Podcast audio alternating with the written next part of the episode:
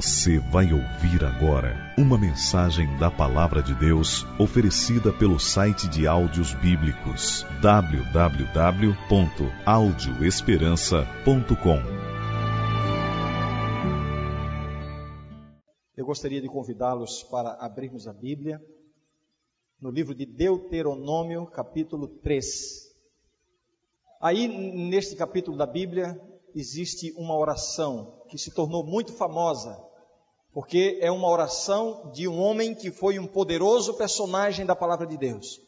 No entanto, esta sua oração não foi respondida. Agora, o que há de interessante nesta oração, que nós vamos ler agora, que foi a oração de Moisés, é porque quando a gente analisa, a gente tem a impressão de que Moisés merecia ser atendido por Deus. Mas a resposta de Deus foi muito dura. E esse é o aspecto até surpreendente da oração. Vejamos, Deuteronômio capítulo 3, verso 23. Somente para que você se lembre do contexto, Moisés havia liderado o povo desde a saída do Egito até a entrada da terra prometida depois de 40 anos vagando no deserto, depois de 40 anos de lutas, depois de 40 anos de dificuldades, de aflições, e Moisés suportando todas as pressões que o povo exercia sobre ele. Às vezes faltava comida, o povo reclamava, às vezes faltava água, o povo reclamava, qualquer probleminha, o povo se rebelava. Finalmente, depois de 40 anos, Moisés já estava com 120 anos de idade é verdade que ele ainda estava no vigor das suas forças, mas eram 120 anos. O que é que Moisés mais queria na vida, naquele momento? A coisa mais importante para Moisés naquela altura da sua vida era o quê? Entrar na terra prometida.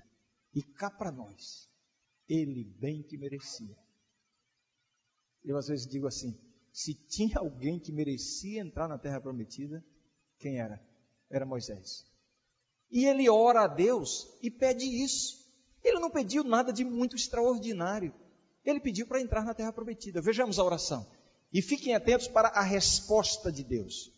Deuteronômio 3, a partir do verso 23, diz assim: Também eu, nesse tempo, implorei graça ao Senhor, dizendo: Ó oh, Senhor Deus, passaste a mostrar ao teu servo a tua grandeza e a tua poderosa mão porque que Deus há nos céus ou na terra que possa fazer segundo as tuas obras e segundo os teus poderosos feitos? E agora o pedido de Moisés: Rogo-te que me deixes passar, para que eu veja esta boa terra que está além do Jordão, esta boa região montanhosa e o Líbano. Agora vamos vamos ouvir a resposta de Deus. Verso 26. Porém, o Senhor indignou-se muito contra mim por vossa causa e não me ouviu. Antes me disse: Basta, não me fales mais nisto.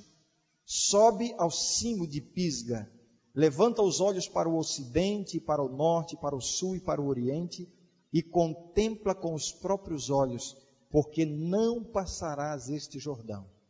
Dá ordens a Josué e anima-o e fortalece-o porque ele passará adiante deste povo e o fará possuir a terra que tu apenas verás. Imaginem comigo como deve ter sido difícil para Moisés ter recebido essa resposta de Deus.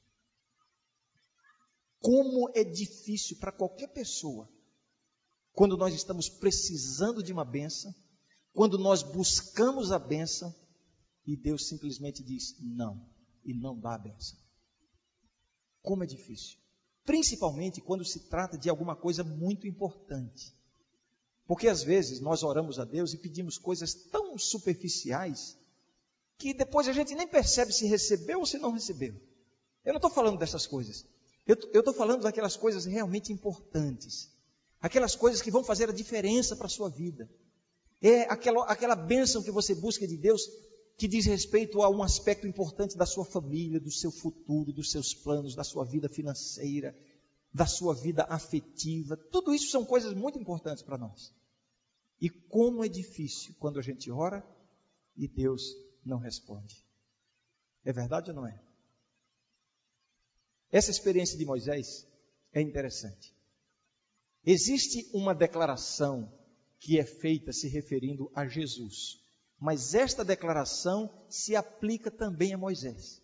A declaração foi: salvou aos outros, mas não pôde salvar-se a si mesmo. Jesus na cruz, alguém disse, salvou aos outros, mas agora não pode salvar-se a si mesmo. Por que, que se aplica a Moisés? Porque quando a gente estuda a vida de Moisés, a gente percebe que Moisés era um homem de oração. São muitas as ocasiões em que Moisés intercede diante de Deus em favor de outras pessoas. E o interessante é, é o seguinte: nós vemos tantas vezes Moisés intercedendo diante de Deus em favor das pessoas e Deus atendia. E agora que ele pede uma bênção para si mesmo, Deus diz o que? Não. Salvou aos outros, mas não pôde salvar-se a si mesmo. Na saída do Egito, ali estava o Mar Vermelho, não tinha saída. Montanhas ao lado, atrás vinha um poderoso exército inimigo para destruí-los ali. E naquele momento Moisés intercede diante de Deus e Deus provê a saída. Salvou aos outros, mas agora que ele ora por si mesmo, não pôde salvar-se. E tantas outras ocasiões. Numa ocasião, é, o arraial do povo de Deus, de Israel, foi invadido por serpentes venenosas. E milhares de pessoas começaram a morrer em decorrência dessa, dessa invasão das serpentes. Um grupo de pessoas veio a Moisés e disse assim: Moisés, ora a Deus. Eles sabiam que quando Moisés orava, a resposta vinha. Moisés orou a Deus e Deus providenciou um meio de escape. Salvou aos outros e agora que ele precisava de uma bênção para si, não pôde salvar-se a si mesmo. E naquela ocasião em que estava uma tremenda batalha entre o exército de Israel e um poderoso exército inimigo, e o exército de Israel estava perdendo a batalha, Moisés subiu ao monte, ergueu o braço em atitude de oração, e enquanto Moisés permanecia com o braço erguido, o exército de Deus vencia a batalha. Mas aí Moisés cansou e baixou o braço, começou a perder. Aí Moisés ergueu o braço, começou a ganhar de novo. Moisés cansou, baixou o braço, começou a perder. Vieram dois homens e ficaram segurando o braço de Moisés erguido. E o exército de Deus foi vitorioso. Que homem poderoso na oração. Quando ele intercedia, Deus respondia. Mas salvou os outros e não pôde salvar-se a si mesmo.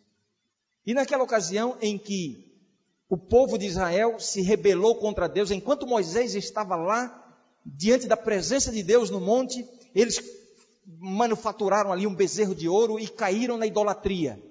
Então Deus diz a Moisés: Moisés, eu tomei uma decisão.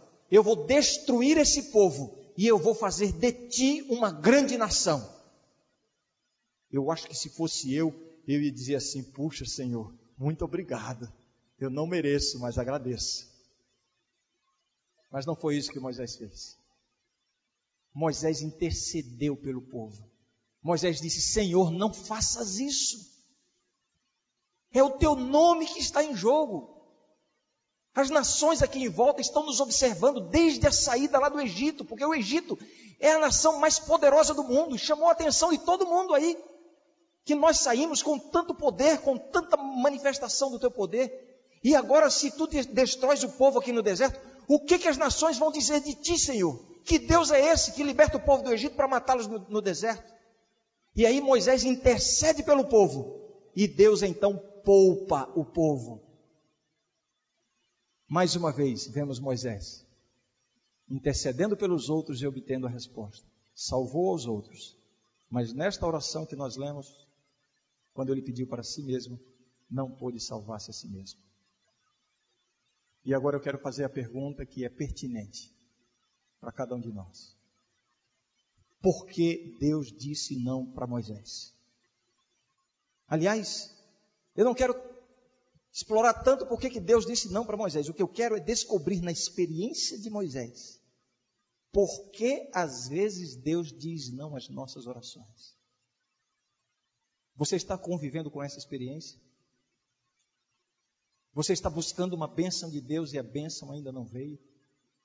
Você está buscando o milagre de Deus e o milagre ainda não aconteceu. E você olha para o céu e diz: Por que, Senhor? A experiência de Moisés nos ensina as três razões pelas quais Deus pode dizer não a uma oração. E como é importante nós compreendermos isso. E nesta série de temas que nós vamos considerar neste final de semana, vamos analisar as três razões pelas quais Deus diz não às nossas orações. E nesta primeira oportunidade, eu queria destacar a primeira razão pela qual Deus pode dizer não a uma oração. E é muito importante que você entenda isso, para que você possa talvez compreender porque a bênção que você tanto busca ainda não veio. Para que você possa entender melhor porque o milagre que você tanto precisa ainda não aconteceu. Então, em primeiro lugar, Deus às vezes diz não às nossas orações, quando nós queremos colocar a nossa vontade acima da vontade de Deus. E isso aconteceu com Moisés. Alguém pode estar perguntando, aconteceu com Moisés por quê? Eu queria lembrar uma coisa para vocês. Por que foi que Deus não deixou Moisés entrar na terra prometida? Por que foi? Lembram, né? Aquela história que saiu água da rocha. Que Deus disse: Moisés, vai lá e fala a rocha. E Moisés foi e feriu a rocha. Naquela ocasião, Deus disse: Moisés, você não vai entrar na terra. E no nosso próximo tema nós vamos justamente estudar esse ponto. Mas agora eu quero destacar o seguinte: Deus disse: Moisés, você não vai entrar na terra. E agora Moisés se apresenta diante de Deus, faz uma linda oração. Senhor, já mostraste o teu poder, a tua poderosa mão, que Deus há nos céus ou na terra, tanta coisa bonita. Mas será que Moisés tinha esquecido que Deus já tinha dito para ele que ele não ia entrar? Claro que não tinha esquecido. Ou seja, Moisés já sabia qual era a vontade de Deus. Deus já tinha dito para ele: Moisés, você não vai entrar. E agora ele usa a oração para quê? Para ver se Deus muda de ideia. Oh, Senhor, me deixa entrar. E foi por isso que Deus foi tão severo na resposta. Moisés, cala a boca. Não foi isso que Deus disse? Foi ou não foi, gente? Foi, está aí na Bíblia. Não foi com essas palavras, mas foi muito parecido. Moisés, basta, não fale mais disso. Deus às vezes diz não às nossas orações quando nós queremos colocar a nossa vontade acima da vontade de Deus. E sabe qual é o problema? O problema é que às vezes a gente compreende mal qual é o objetivo da oração. Para muita gente, a oração é um recurso que Deus colocou em nossas mãos para a gente obrigar Deus a fazer o que nós queremos. Para muita gente, a oração é uma ferramenta para convencer Deus a fazer o que eu preciso. Muita gente usa a oração assim. Ah, Senhor, eu preciso da bênção. E aí vão lá na Bíblia, a Bíblia diz: sede perseverante na oração. Aí você começa a lutar com Deus. Se orar em nome de Jesus, e você ora em nome de Jesus, você aplica tudo aquilo ali com o objetivo de convencer Deus a lhe dar a bênção que você quer receber. Então, coloque uma coisa na sua cabeça. Você não precisa convencer Deus a abençoar você. Porque Deus já está convencido disso. Deus ama você. Você está precisando de uma benção, a benção não veio ainda? Não pense que não é que é porque Deus não quer abençoar você. Não, pelo contrário. Deus quer dar as mais ricas, as mais poderosas, as mais extraordinárias bênçãos para cada um de nós. Você não precisa usar a oração para convencer Deus a fazer o que você o que você quer, o que você precisa. A oração não tem essa função. Deus às vezes diz não às nossas orações quando nós queremos colocar a nossa vontade acima da vontade de Deus. Uma vez eu fui visitar uma família de uma igreja onde eu fui pastor, em São Paulo, e jamais me esqueço dessa experiência. Quando eu parei o carro assim, uma casa bonita, o primeiro andar, havia ali três moças na janela da igreja. Eram duas irmãs e uma prima, se não me engano. E quando elas me viram, Pastor Ranieri, que bom que o senhor veio. E uma delas tomou a frente das outras e lá da janela ela dizia assim: Pastor, o senhor vai orar por mim, pastor, o senhor ora por mim. Ora por mim, pastor, que eu estou desesperada. Mas ela sorria. E eu pensava, mas está desesperado e sorrindo assim. Eu, tá bem. Eu desci do carro na calçada. Antes de eu chegar à porta, elas já saíram, me receberam na calçada. E elas sorriam, eram jovens, 17 anos, 18, sei lá. Sorrindo, felizes. Mas uma delas dizia: Pastor, estou angustiada, eu não sei o que fazer da minha vida, ora por mim. E mantinha um sorriso. E eu fiquei curioso. Se você pensa que pastor não fica curioso, está enganado. Mas que, que, angústia é essa? Eu disse, está bem, eu vou orar, mas o que está acontecendo? Aí ela começou a me contar a história. Ela fez a primeira pergunta. Pastor, o senhor conhece o Antônio, aquele rapaz da igreja? Aí eu já comecei a imaginar, né? Sim, conheço. Já comecei a dar uma de cupido também, né? Olha, é gente boa, bom rapaz, muito cristão. Aí ela disse assim: Pois é, pastor. Ele foi chegando, sabe como é, né? Conversa vai, conversa vem. Ela, ela até disse assim: aquele olharzinho de peixe morto.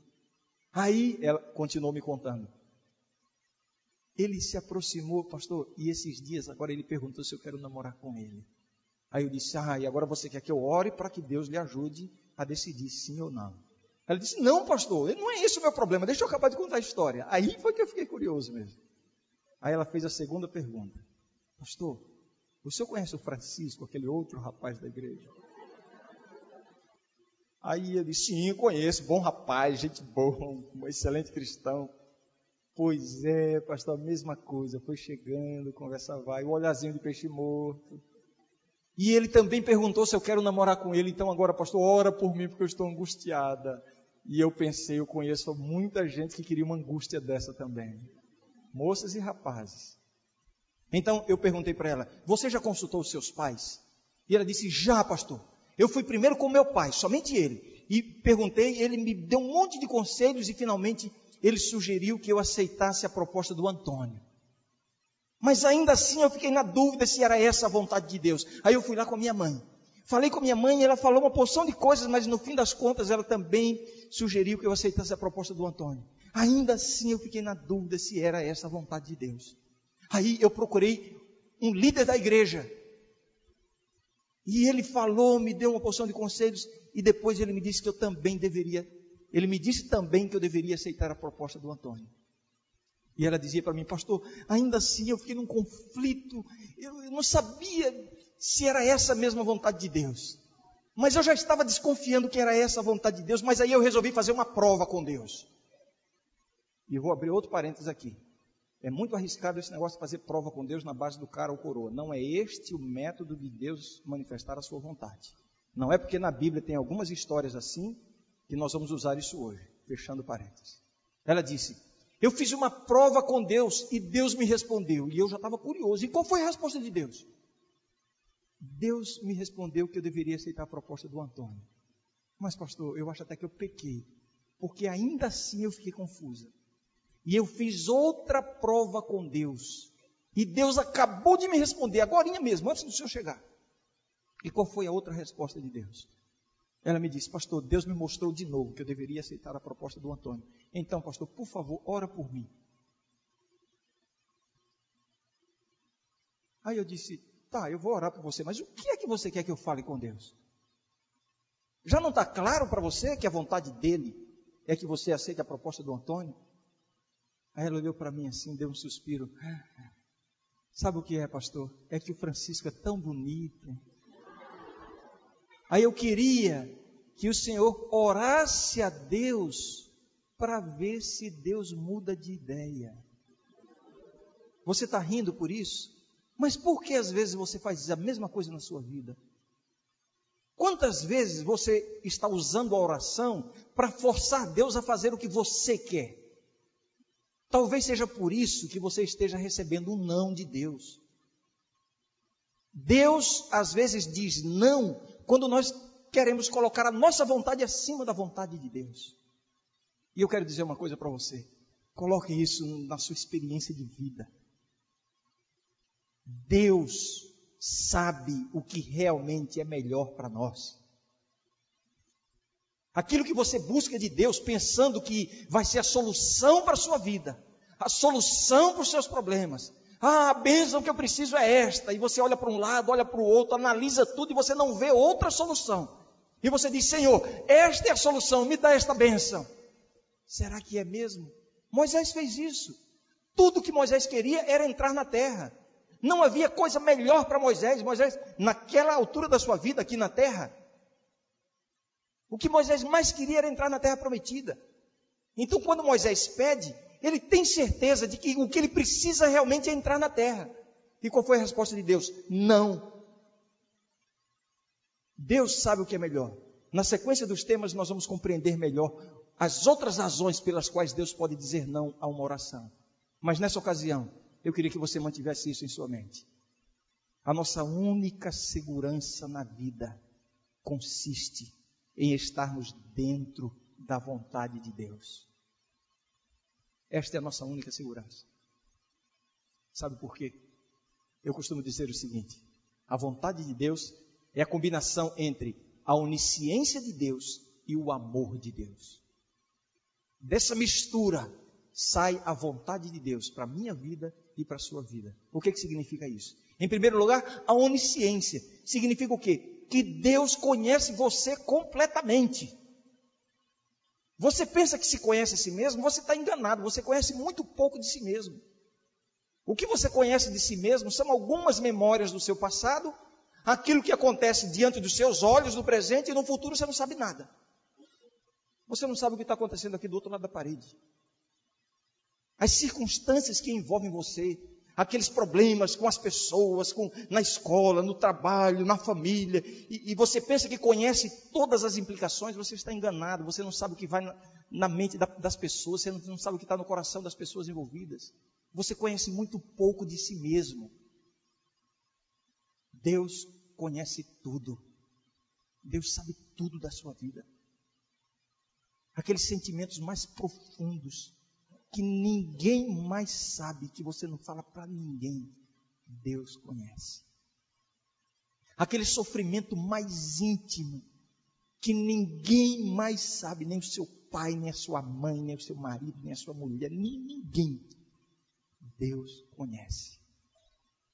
Aquela lágrima que você derrama no escuro, no seu travesseiro, que ninguém vê e você pensa que está sozinho sofrendo, Deus conhece. Aquela preocupação que você tem para daqui a uma semana, para daqui a um mês, para daqui a um ano, para daqui a dez anos, para o resto da sua vida. Você às vezes está preocupado com o seu futuro, o que vai ser da minha vida. Deus conhece o fim desde o princípio. Deus conhece tudo. Sabe o que, que significa isso? Que Deus é que sabe o que realmente é o melhor para nós.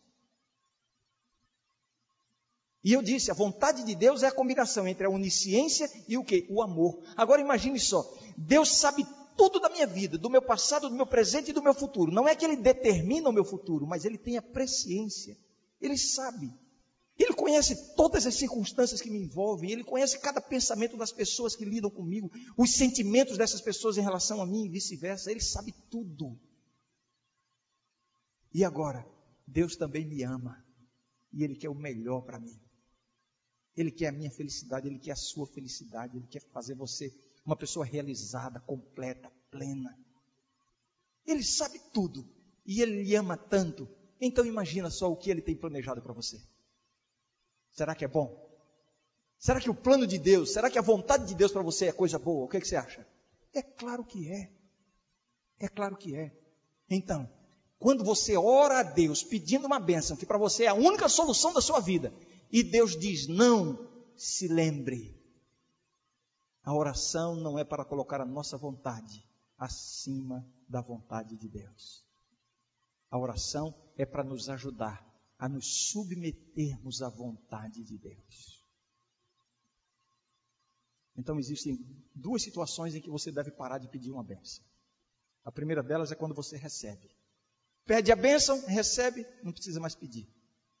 Mas a segunda delas é quando Deus lhe aponta outro caminho. Então pare de pedir aquela bênção. Ah, mas eu queria tanto, é tão importante para mim. Aí você vai começar a orar, feito a minha amiga, né? Para ver se Deus muda de ideia. E sabe de uma coisa? A Bíblia mostra algumas situações em que Deus mudou de ideia. E se você for estudar essas situações, todas elas resultaram em tragédia, em infelicidade para as pessoas que pediram para Deus mudar de ideia. Aquilo que aparentemente não era o melhor, o melhor era o outro. Deus ofereceu isso. Não, Senhor, eu quero o outro, eu quero o outro. E eu acho que Deus fez isso algumas vezes para nos ensinar hoje de que aquilo que às vezes nós achamos que, é, achamos que é o melhor hoje, lá na frente poderá ser uma tragédia na nossa vida. Então a nossa única segurança consiste em estarmos dentro do âmbito da vontade de Deus. Então a oração é o quê? Senhor, eu quero a benção. Eu não estou dizendo para ninguém parar de pedir benção. Não, tem que pedir mesmo. E tem que lutar com Deus. E tem que pedir com vontade de receber. Você não pode ser displicente na oração. A oração ocasional e vacilante desonra a Deus. Você tem que lutar mesmo com Deus em oração. Mas se lembre, a oração não é para transformar o coração de Deus para que ele faça o que você quer. A oração é para transformar o seu coração, para que você se ajuste à vontade de Deus. E eu quero terminar fazendo uma oração aqui. E eu quero orar por alguns de vocês, que eu não sei quem são. Eu quero orar por aquelas pessoas que estão aqui e estão sofrendo porque estão buscando uma bênção e a bênção não veio. E eu quero convidar você a dizer a Jesus nesta manhã: Senhor, eu queria tanto essa bênção, mas o que eu quero mais é estar contigo, Senhor. Há uma canção muito bonita que diz assim: Tudo o que eu preciso é estar perto de ti. Aí você pensa assim: ah, eu preciso de dinheiro para pagar a mensalidade da escola, eu preciso de dinheiro para pagar o aluguel, eu preciso de um emprego, eu preciso resolver esse problema de saúde da minha casa, eu preciso da educação dos meus filhos, eu preciso solucionar a crise lá na minha família. Você precisa de tanta coisa. Você precisa de tanta coisa. Ore a Deus e peça tudo isso. Mas o que você realmente precisa é estar perto de Jesus. Se você está perto de Jesus, sabe o que, que acontece? Ele vai lhe dar algumas dessas bênçãos que você está buscando. Mas às vezes ele não, ele não vai dar. Mas ele vai lhe dar forças para que você siga vitorioso, com bênção ou sem bênção. É por isso que a canção diz assim: Tudo que eu preciso é estar perto de ti. Enquanto a Melissa canta, se você quiser dizer a Deus, Senhor, eu quero me submeter completamente à tua vontade. Eu quero me colocar em tuas mãos. Eu quero que o Senhor entre na minha vida, tome conta da minha vida completa. Me ajuda a confiar na tua direção. Senhor, tudo o que eu preciso é estar perto de ti. Se você tem esse sentimento durante o hino que a Melissa vai cantar, eu queria convidar que você viesse aqui à frente. O convite não é para todos. Estou convidando aquelas pessoas que de fato estão buscando uma bênção, precisando de uma bênção, mas nesta manhã querem dizer: Senhor, eu quero a bênção, eu preciso da bênção, mas Senhor, o que eu mais quero é estar perto de Ti, com bênção ou sem bênção. Se é esse o seu sentimento, levante do seu lugar e venha aqui à frente. Quem é a primeira pessoa que vai vir aqui à frente?